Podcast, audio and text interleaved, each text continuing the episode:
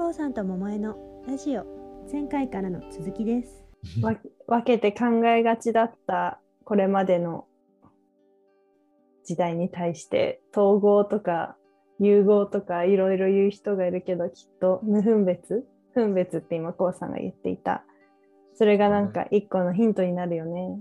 そうだね。まあ、結局ほら分けて、えーっと、それぞれをってかん、それぞれを大事に言っちゃう言っちゃうと、うん分離したままになっちゃうんでね。うんうんうん。で、それを構成しようって言った時には、昔の構成の仕方は、あの、うん。まずこれ、これが一番下にあってとか言ってて、こう、垂直的に並べるやり方が多かったんだけど、うん。それでは結局、もうその関係性もあんま役立たない。役立つ場場面もあるけど、うんそそれだと元戻っちゃうから、同じ形にね上とか下だのっていう話になっちゃうから、かそれはあの上も下も何、まあ、う宇宙宇宙的に考えればそう上も下もないわけで、うーんうんそこでのこうか感覚で考えれば、まあ統合って言葉が当てはまるんだろうねっていう。なるほどね。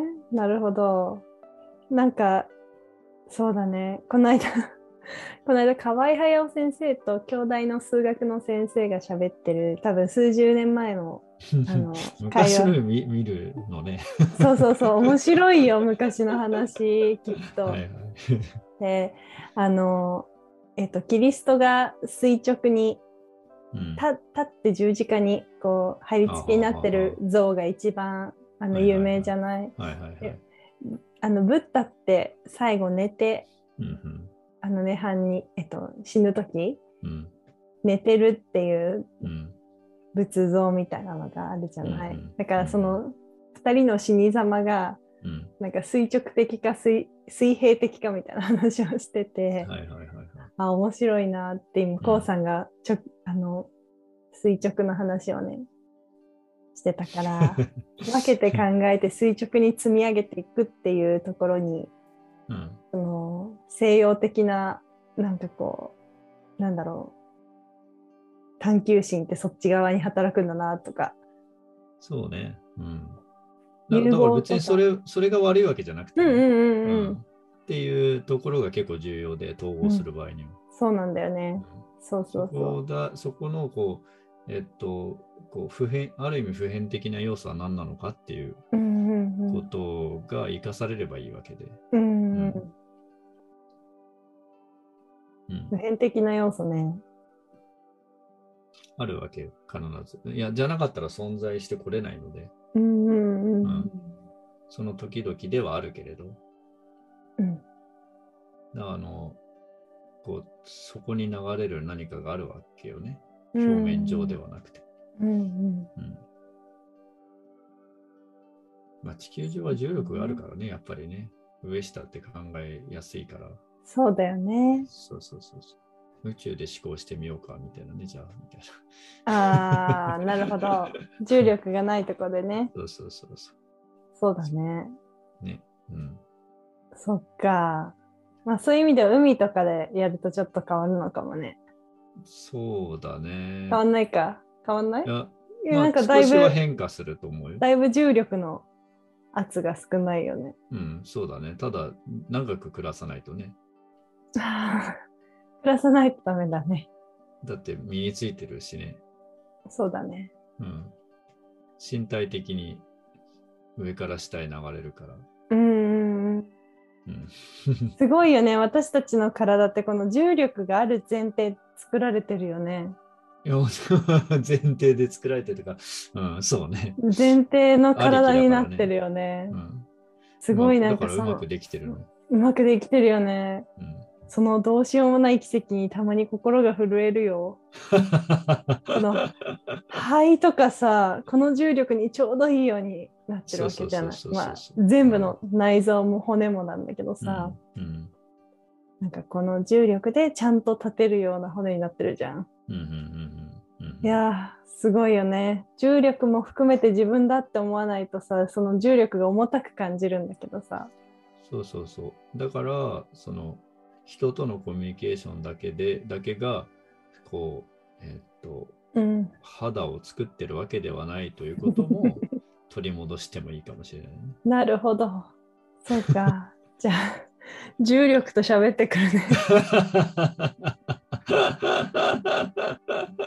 っていうことかな。例えばう。んあのね、そう、コミュニケーションっていうのは、うん基本人っていううんこうイメージがあるわけなんだけど、うんうん、一番強いよね、なんかね。だけど、かつてはもっと違ったよね。うん雲と話すとか。うん今でもいっぱいいると思うんだよね、そういう人。なんかこの間ね、ネイティブアメリカンの植物とし喋るみたいなうんうん。あの話を聞いて、うんうん。で森に行って植物の中に包まれて、なんか植物と喋れるかもしれないと思って、うんずっとそこで、まあ、瞑想みたいな感じでこう座ってやってみた。うんおう。いいんじゃない？なんかすごいこう、なんて言うんだろう、ディズニー映画みたいに植物が話しかけてくるとかは全然なかったけど、なんかその、トーニングするというか、なんか自分のその、チューニング、チューニングか、トーニングじゃないな、チューニングの方だね。なんかその、自分の電波、ん？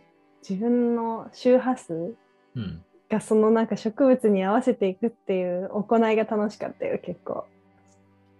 いや、いや結局さ、あのフィルターの話ってさ、うん。あの、理解できない周波数はうんないものとして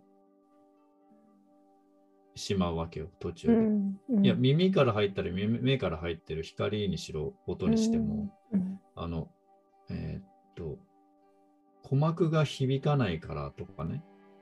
うんで響かない周波数がないのって話になる。う うんん、あ、聞くのは耳だけって話にうなるから。んうんうんだって何かが揺れてれば、だって、こう、自分みたいなものは気づかないかもしれないけど、変化はしてるでしょ、みたいな。確か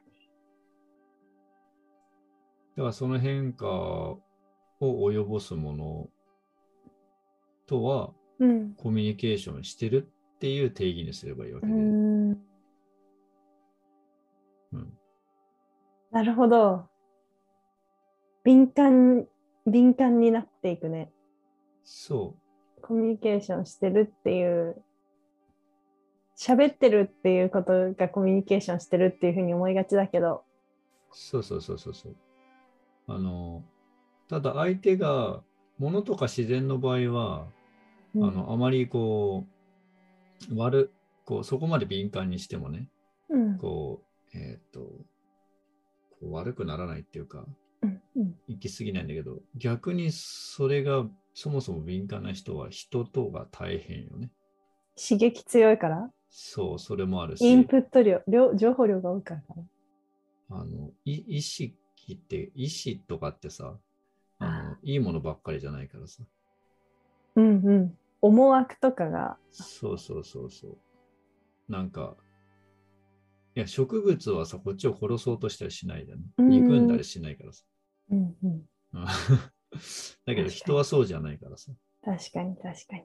うん、なんか、あの、ベタっていう感じが人だとありえるよね。その、うんコミュニケーションにさ、さらさらなコミュニケーションとさ、ベタつきのあるコミュニケーションがあるじゃん。そうだね、もたれかかるっていうかね。あーそうそうそう。植物とベタっとしたコミュニケーションって取りようがないんだけどさ、うん、うん、まあ、動物も比較的そうかな。